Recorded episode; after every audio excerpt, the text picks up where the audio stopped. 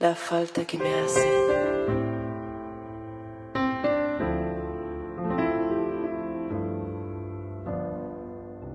Yo decía que me había interesado de, la obra de, Ricardo Piglia, del texto El último lector, un apartado que se llama La papa irlandesa. El apartado está en, un subcapítulo que se llama ¿Cómo está hecho el Ulises? Eh, ¿Por qué me interesaba? Piglia en ese, en ese pequeño texto se dedica a investigar por qué el primer traductor argentino del Ulises, que es eh, Salasubirat, en un párrafo donde Joyce es muy claro. Joyce escribe en inglés, potato I have. ¿Qué hace Salasubirat en ese momento? Salasubirat le pasa por encima a este potato I have eh, y traduce esto que les voy a leer. En el umbral se palpó el bolsillo trasero del pantalón buscando el llavín. No está. En los pantalones que dejé. Hay que buscarlo. Soy un zanahoria. El ropero cruje. No vale la pena que la moleste. Bien. No está en la forma que traduce Sala Subirat en esta edición. El potato I have. Hace desaparecer eh, hace desaparecer la, la, referencia directa a la papa, que es una, referencia muy importante en el resto del texto. Em, en realidad, en esta versión del texto, eh, se encuentra la referencia a la papa. Yo cuando lo fui a buscar, aquí estaba. Luego tuve la suerte de poder comprar una edición original, que es esta edición, que encontré en Gliptodon, que entre otras cosas eh, interesantes para señalar, que es aquí donde está, es una zanahoria, entre otras cosas interesantes a señalar, esta edición del Ulises es la edición original de 1940 y pico. Camilo, ya te incluí, no sé por qué no podés entrar, ¿sí? Ya te volví a probar. Que es la edición original del historia muy interesante que esta es, este mismo libro está en Hola. Acá estoy, Camilo. Sí, sí, te ah, te fuiste a más. Y no, te podía ver, es más, estoy en este momento con, estoy, eh, me seguís, ven, sí. Estoy en el apartado La Papa Irlandesa tratando de seguirte, así que te sigo escuchando. Excelente. Bueno, decía que esta edición, marroncita, original, que compré en Liptodon, sí. Eh, tiene una historia especial que es que en la Biblioteca Nacional está la misma edición subrayada. Eh, eso lo investigó Lucas Petersen. La edición está subrayada por Alejandro Pizarnik. Bien, ¿por qué tanto librerío? Me interesa señalar que a lo, que trabaja Piglia en relación a este significante que aparece y desaparece, porque eso es lo que hace Sala Subirat la primera vez, altera todo el orden del texto. ¿Por qué? Porque Sala Subirat va corrigiendo a medida que lee. Hay que tener en cuenta que el primer traductor del Ulises es un agente de seguros que traduce el Ulises con el inglés que aprende en el colegio secundario, o sea que tiene un inglés bastante Muy limitado. Claro, pero además va traduciendo a medida que lee. Entonces se da algunos permisos, como por ejemplo, eliminar una palabra, cambiar la palabra papa por zanahoria o por sin darse cuenta que de esa manera va a alterar todo el orden del texto. Absolutamente. como trabaja ahí más adelante, la papa va a volver a empezar, va a volver a estar en un lugar. Absolutamente. Eh, la papa tiene un lugar esencial en la historia de Irlanda, o sea, no está ahí por cualquier cosa. Ah, ¿A qué se refiere Piglia también? Se refiere a, se pregunta, ¿está mal esta traducción que hace Sara Subirat? Dice, no, no está mal, porque un texto como el Ulises, que es un, texto es un texto escrito, digamos, en una lengua bastarda, convenía que fuera traducido en otra lengua bastarda. ¿sí? Sara Subirat es un tipo que después se va a dedicar a hacer diccionario de Lufardo, o sea, le interesan las lenguas. Sí. A mí, en este punto, me pareció que era interesante detenerse, tanto en lo que señala Piglia, de cómo la aparición de un significante cambiado en un texto altera todo el orden del sentido de un párrafo y de un libro, porque era un buen ejemplo, pienso yo, de la forma en que Lacan trabaja el significante suelto en la página 258 del Seminario 11, que a medida que pasa el tiempo se va transformando en uno de mis libros de cabecera y que es uno de los puntos basales sobre los cuales Miller plantea la noción de pieza suelta. Ahí quería. Sí. Eh, Perfecto. Esa la papa irlandesa es un, ejemplo bárbaro, sí. Esa papa extraída del texto funciona de alguna manera como la pieza suelta. Esto para plantear el disparador que utilizamos en relación a la, lectura que hace Piglia de la traducción de Ulises. Y después también me, me, empezó a interesar empezar a pensar lo que son las piezas sueltas en otras actividades, en otros campos del arte. Sí, de hecho. Eh, Marcelo dice acá abajo: traducir, es igual tradicional. Tiene razón. Ahora, de hecho, eh, nosotros pusimos en la página, tuvimos muchísimas colaboraciones, pero pusimos el documental que Piglia hace sobre Macedonio Fernández, ¿verdad? Y Macedonio también es una pieza suelta de la literatura argentina. Germán García se había dedicado a, Macedonio Fernández. Ustedes saben que Germán eh, había entrevistado a todo aquel que supiera que había tenido algún contacto con Macedonio, porque yo no sé si, ustedes me escuchan y me ven bien, pero lo más increíble es que Macedonio se llegó a creer que era una figura, una figura mítica que nunca había existido, que era parte de un relato borgiano, pero mm, había pocos registros de Macedonio. El documental que hace Pilia es fantástico, también como una pieza suelta, le fascina de Macedonio esa idea, él dice Macedonio, lo dice Borges, que, dijo haberlo plagiado hasta el cansancio, em, que bueno, que la literatura argentina en algún sentido es Macedonio Fernández. Eh, y mientras veíamos el documental y, leímos, eh, bueno, algunos textos de Macedonio, yo por ejemplo acá tengo papeles de recién venido, pero también está la eterna, la historia de la eterna novela, ¿verdad? El museo, que vuelve a ser tomada por, por Piglia en La ciudad ausente, porque La ciudad ausente es un texto dedicado a Macedonio Fernández también. Me parece que habla de, ese apasionamiento que tiene Piglia, que tiene algo de muy periodista también. Piglia es un fascinado por la narración, se pregunta desde dónde se narra, de dónde se lee, eh, y él mismo es un narrador excelente y tiene algo de, un trabajo periodístico. Eso, esa serie de trabajos que hizo en la televisión eh, con la serie Borges ha sido fantástico. Eh, el otro día teníamos la suerte de escuchar algunos que habían tratado con él y nos decían que era el mismo el que daba eh, cátedra, que el que daba una charla en un café, que el que hacía un programa de televisión, que el que narraba un documental, que, eh, tenía algo que llevaba, podemos decir, de su satisfacción a todas partes, que convocaba desde ahí, que era un interés genuino. Y me parece que al respecto Macedonio es la primera pieza suelta de la literatura argentina. No sé si estás de acuerdo en eso. Con sobre todo a eh. partir de que muere su mujer en el año 20, Macedonio básicamente tiene una posición bueno, muy caída, muy identificada a, ese, objeto que muere, digamos, un poco. Eh, se, aísla, abandona a sus hijos, se, retira a vivir muy humildemente, muy pobremente, se sale, se sale del mundo y es una figura que apasiona también por esa particularidad.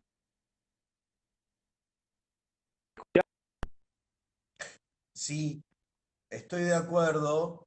Eh, Piglia es un apasionado de Macedonio, como es un apasionado de Borges. Me parece que hereda un poco la pasión borgiana por Macedonio, que coincido con vos, eh, con que poco importa si lo de Macedonio fue verdad o no, el mito es totalmente verdadero.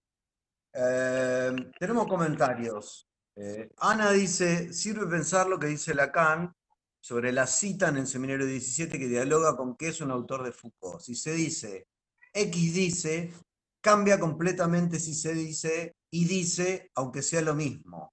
Perdón, sigo leyendo, aunque sea la misma frase. Sí, Ana había dicho antes, si traducir es interpretar o interpretar es traducir. Un poco en esa línea es donde estamos, que es la relación entre la lectura, la interpretación y el sentido de un texto.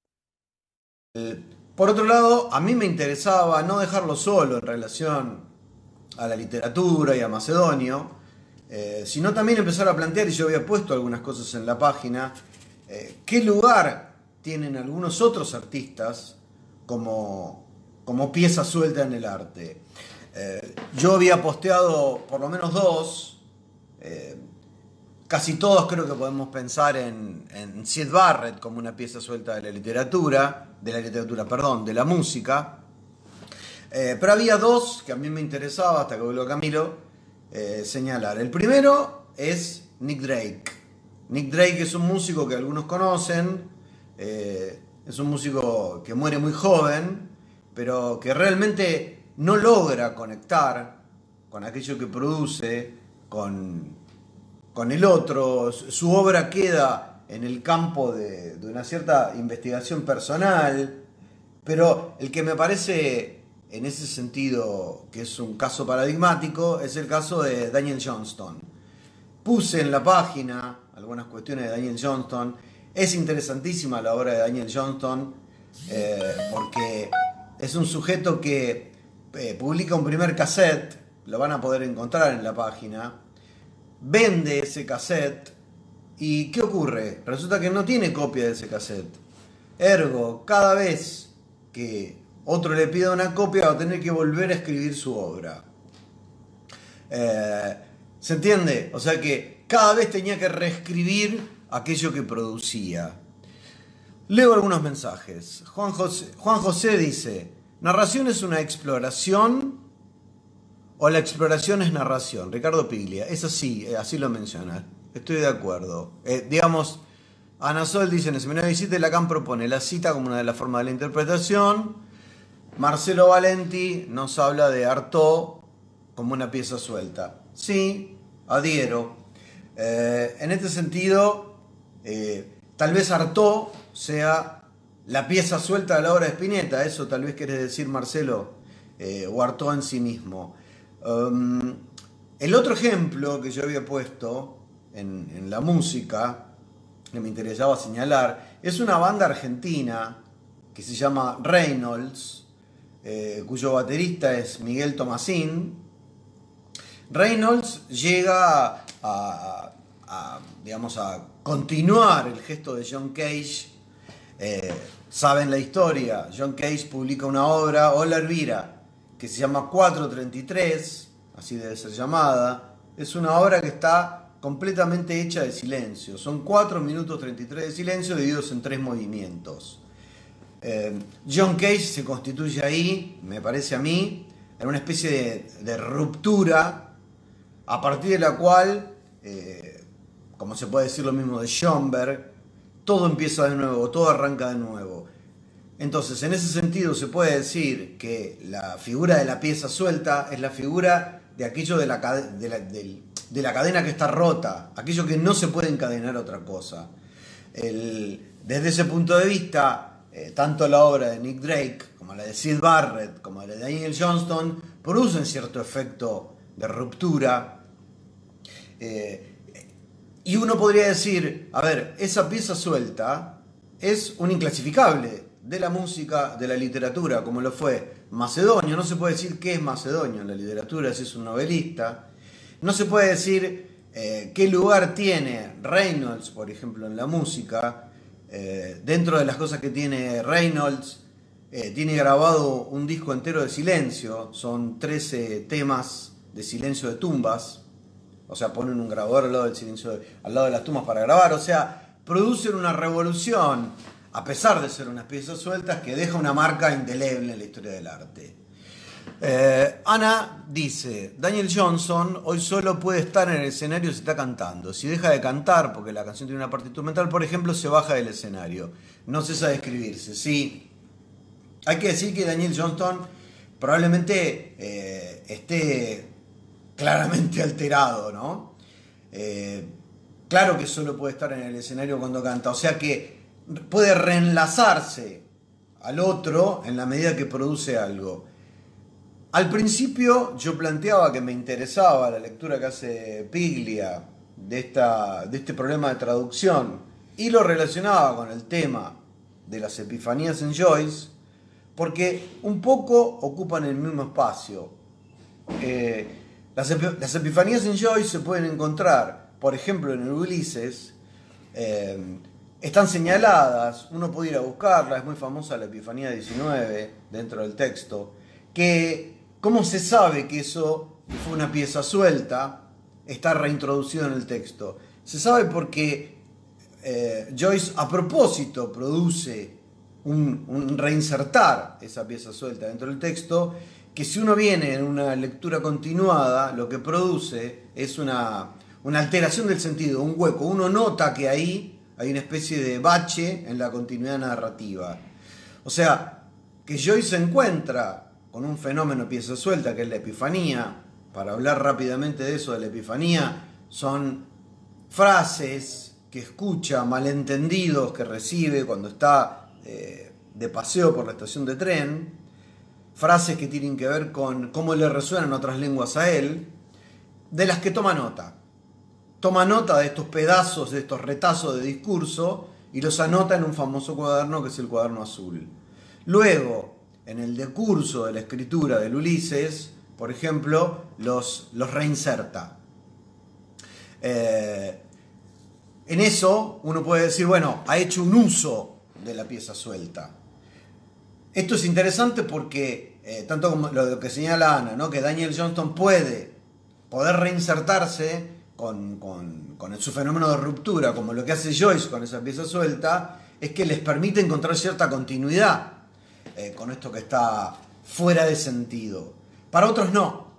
Eh, tal es el caso, creo yo, de Nick Drake, que su producción, pieza suelta, no encuentra un lugar en el mundo, no encuentra eh, una forma de darle continuidad y no le funciona. ¿No le funciona en qué sentido? No le funciona en el sentido de, producir cierta suplencia a, ese padecimiento que es el, fenómeno de la pieza suelta. Em, por otro lado, yo arrancaba diciendo que toda esta literatura, eh, toda esta música, puede ser englobada en aquello que Eric eh, Lorán dice en algún momento como la literatura desabonada del inconsciente. Acá yo creo que le encontramos la vuelta a qué quiere decir literatura desabonada del inconsciente, o qué quiere decir que esté desabonado del inconsciente, que es desabonado del sentido. Hay algo ahí en eso que se rompe que está desabonado del sentido. Por eso traía la cita de de la página 258 del seminario 11, que es donde Lacan por primera vez habla del significante suelto, lo cual es una infracción a la ley del significante. El significante tiene que aparecer en cadena, no tiene que aparecer desencadenado. Y es donde por primera vez, por lo menos encuentro yo, que Lacan habla de los significantes nonsensical, asemánticos, fuera de sentido. Em, Creo, aparte que es el punto basal, uno podría hacer un arco del seminario 11 con el seminario 23 para que Lacan luego se introduzca en la obra de Joyce e investigue ahí todos los momentos de ruptura y particularmente eh, la pregunta por el lugar de las epifanías, que es la pieza suelta en la literatura. A Piglia le interesa este problema de la traducción porque Em, primero porque considera que a pesar de ese problema de la traducción, la traducción de Sara Subirat es perfecta, porque no hay la buena traducción. Dice, me pregunta Ana, ¿por qué decís que Piglia nos enseña una nueva forma de leer? Yo te voy a decir por qué, me, por qué a mí me enseña una nueva forma de leer. Primero, porque me enseña que digamos que casi toda la literatura eh, hay que pensarla en la forma del cuento policial. Hay algo a investigar, hay un misterio a investigar. Segundo, me enseñó una nueva forma de leer ciertos textos. Me enseña una nueva forma de leer los textos de Joyce particularmente. Y tercero, porque, por ejemplo, en los diarios nos enseña una nueva forma de leer lo que, conocemos como la narrativa del yo. Los diarios de Piglia son una forma totalmente nueva, novedosa eh, de la narrativa del yo, porque uno no sabe quién habla ahí. Entonces, una nueva forma de leer es eh, preguntarse todo el tiempo, por lo menos para mí, quién habla dónde habla, o sea, dónde está el narrador, dónde está la figura del narrador, quién es el que toma la delantera, etcétera, etcétera. Em, Ana pregunta también, Joyce una nueva forma de escribir y Piglia una forma de leer, una nueva forma de leer. Encuentro en la lectura que hace Piglia de Joyce una nueva forma de leer. Una nueva forma de leer, pero en relación a esto que decía, no tanto eh, qué dice el personaje, sino qué dice el narrador. Por eso he hecho hincapié muchas veces en, en la importancia que tiene el texto de Walter Benjamin, el narrador. Eh, Significante homofónico en Joyce. No te entiendo, Marcelo, lo que preguntas. Em, el significante en Joyce es un tema que habría que planteárselo. O sea, muchas veces cuando yo me pongo a, presentar la obra de Joyce, yo digo que hay como tres momentos, ¿no? Un primer momento, que es el momento que se puede agrupar en torno a los textos retrato del artista adolescente, dublineses, los cuentos, etc. Eh, el momento Ulises y el momento Finnegan Wake. Entonces yo tengo que hablar del significante en esos tres momentos. Eh, el sentido está capturado por el significante en el primer momento. No hay ningún problema con la lectura del retrato del artista adolescente. En la lectura. En Ulises, el sentido, la relación del significante con el sentido, eh, se empieza a enrarecer. Hay momentos, por ejemplo, ya desde el momento en el que Ulises es lo que, lo que pasa el 16 de junio de 1904 y que arranca dos veces el Ulises, o sea, arranca a las 8 de la mañana, llega a las 10 y luego vuelve a arrancar, ya hay una nueva forma de escribir y una invitación a una, nueva forma de leer. Y por último, este tercer momento de la, escritura de, Joyce, que es el Final Wake, ahí entiendo yo, Marcelo, que el, significante y el sentido se han divorciado absolutamente. Eh, es, Miller lo plantea en piezas sueltas, al fin and way, como un libro que es enteramente una pieza suelta. Es más, dice que Joyce es la pieza suelta de la literatura. Eh, que a partir de Joyce empieza un nuevo modo de concebir la literatura, que por otro lado, este era un interés del propio Joyce el interés de Joyce, además de, tenernos a los universitarios del mundo 300 años tratando de entender qué quiso decir, uno de los intentos de Joyce era poner a dormir la lengua inglesa directamente, o sea, eliminar el amo inglés y hacer que la literatura empezara de nuevo a partir de él. Eh, entonces, sí, hay ahí en, en la forma en la que Piglia me enseña a leer a Joyce, un modo de entender lo que dice Miller acerca de que el Finnegan Wake es la gran pieza suelta de la literatura. Em, Marcelo dice, Piglia es un Sherlock Holmes. Eh, estoy bastante de acuerdo, Marcelo, con que... Bueno, eh, que tal vez enseña... Eh, este texto del último lector en particular, que es el que, al que más, en el que más hincapié hice, en su texto que va mostrando escenas de lectura, no sé si todo lo he leído, eh, y son distintos modos que él encuentra de ir mostrando escenas de lectura. Hay una en particular que es muy recomendable, que es la escena de lectura del Che en la escuela de la higuera, que no les voy a contar, no se las voy a spoilear, se los voy a dejar para que ustedes eh, lo puedan encontrar en el texto. Eh, entonces, no sé si es tanto un Sherlock Holmes, como eh, aquel que le encontró una nueva vuelta, una nueva forma a transmitirnos algo de la lectura que para mí es iluminador para el psicoanálisis. Hice hincapié hace un rato en los diarios porque los diarios me parecieron que eran testimoniales, no digo que son un testimonio, pero ahí Piglia en acto hace algo con, con, la figura del narrador, en tanto está el lugar de Renzi y el lugar de Piglia. Ana dice, Piglia escribe casi todo para lectores, ¿no? Todo el tiempo reutiliza a otros autores, incluso respiración artificial. Hace cierto efecto Pierre Menard. Oh, qué interesante. Eh, Piglia escribe casi todo para lectores. Estoy pensando. Me gusta lo de hace, produce en todo efecto Pierre Menard. Sí, eh, estoy, eh, estoy de acuerdo eh, que, que Piglia muestra que muchas veces todo es una reescritura, que hay que ir a buscar quién habla, de qué habla, a qué citas se está refiriendo el, el narrador. Y yo trataba de ligarlo para lectores de otras de otras obras, además de la de él, digo. Sí, eh, particularmente entiendo eso porque Piglia hace poco leía que no hizo la carrera de letras sino la carrera de historia. Que Piglia trabaja más como un crítico literario. Parece que Piglia está iluminando las obras de otros escritores. Por eso hay mucho de Borges en Piglia, por eso hay mucho de Macedonio en Piglia. Pero lo quería llevar para sacarlo un poco solo de la referencia a la literatura, que es qué me enseñó Piglia a mí, qué me enseñó la lectura de los diarios a mí, para qué sirven el psicoanálisis. Eh, por eso en algún momento había puesto como subtítulo eh, lo que se escribe en un análisis.